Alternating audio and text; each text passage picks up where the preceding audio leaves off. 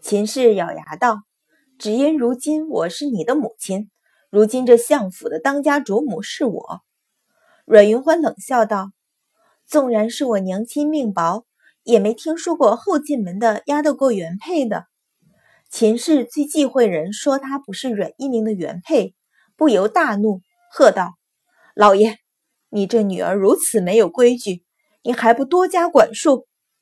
阮一鸣本来就听得头疼，劝道：“夫人，你且消消气。”云欢转头瞧着阮云欢，忍气道：“哪有母亲说话，女儿顶嘴的？还不给母亲斟茶认错？”阮云欢定定瞧着他，一时觉得眼前这个男人真是可怜。堂堂一国丞相，怎么会被一个女人压得死死的？轻轻摇了摇头，说道：“爹爹，女儿顶撞母亲固然不对，只是女儿只问一个理儿：母亲口中正经的外祖又是何意？此话将我那早逝的亲娘和养大云欢的老侯爷置于何处？”阮一鸣脸色一阵青一阵白，半晌说不出话来，憋了许久，才道：“你母亲不过一时口误，你又何必如此计较？”阮云欢淡道：“云欢只知道，嫡就是嫡，庶就是庶，原配便是原配，继室便是继室，谁也越不过谁去。何况此事关系到云欢亲娘，云欢如何能够不计较？”秦氏气得脸色发白，咬牙死死盯着阮云欢。阮一鸣见他寸步不让，不由连连摆手，说道：“好了好了，些许小事也吵嚷这许久。今儿叫你来，只是和你说一声，三日后随你母亲一同去拜寿。”阮云欢挑了挑眉，直直注视着秦氏，冷笑道：“云欢正经的外祖家远在顺城，建安侯府与云欢何干？”云欢为何要去向不相干的人拜寿？你阮一鸣见阮云欢油盐不进，也不由沉了脸。可是，一对上那双波光潋滟的眸子，似乎透过他瞧上了另一个英爽的女子身影，不由气势一弱，叹道：“云欢，你又何必苦苦相逼？”语气里流露出浓浓的无力感。阮云欢心中不由一软。垂眸掩去眼底的情绪，说道：“只要母亲莫要再诋毁我娘亲和公孙家，女儿自然奉命。”秦氏见他将话说软，分明只是不愿意阮一鸣为难，丝毫没有将自己这个当家主母瞧在眼里，心里更是恨得咬牙。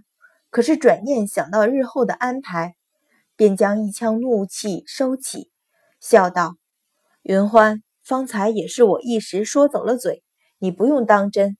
不管是靖安侯府还是建安侯府，大家都是亲戚，怎么能说是不相干的人？阮云欢挑了挑唇，淡道：“母亲说的有理。”阮一鸣见二人终于不再争吵，轻轻松了口气，说道：“你走了一天，也累了，早些回去歇吧。”是。阮云欢屈膝行礼。又道：“明日云欢尚有旁事，要出府一趟，就此禀过爹爹。”阮一鸣一愕，说道：“还要出去？一个大家闺秀，相府千金，成天往外跑，成何体统？”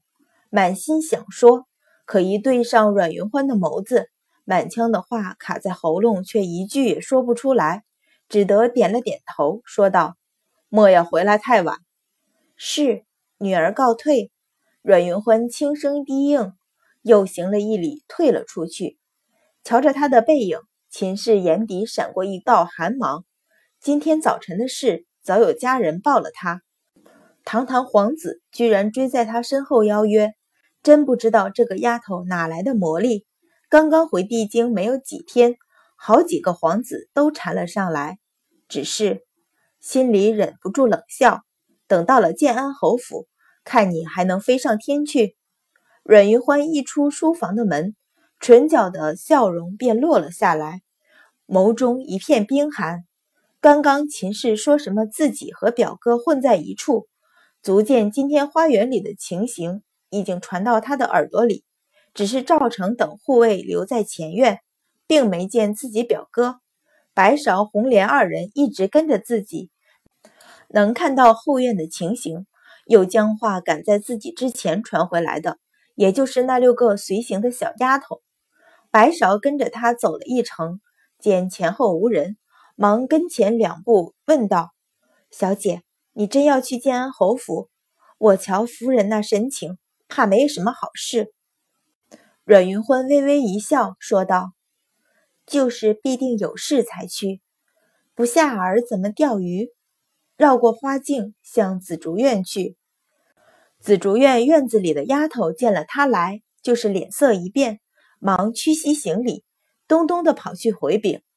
阮云欢微微一笑，看来这院子里的丫头总算懂得了些规矩。进屋行礼，老夫人见了他来，分外高兴，忙道：“快快起来！”抓着他的手，在身边坐下，问道：“侯爷可好？侯爷夫人可好？今儿都玩些什么？”阮云欢一一回了，笑道：“舅母也问起祖母，说改日祖母身子好些，也请祖母去侯府走走。”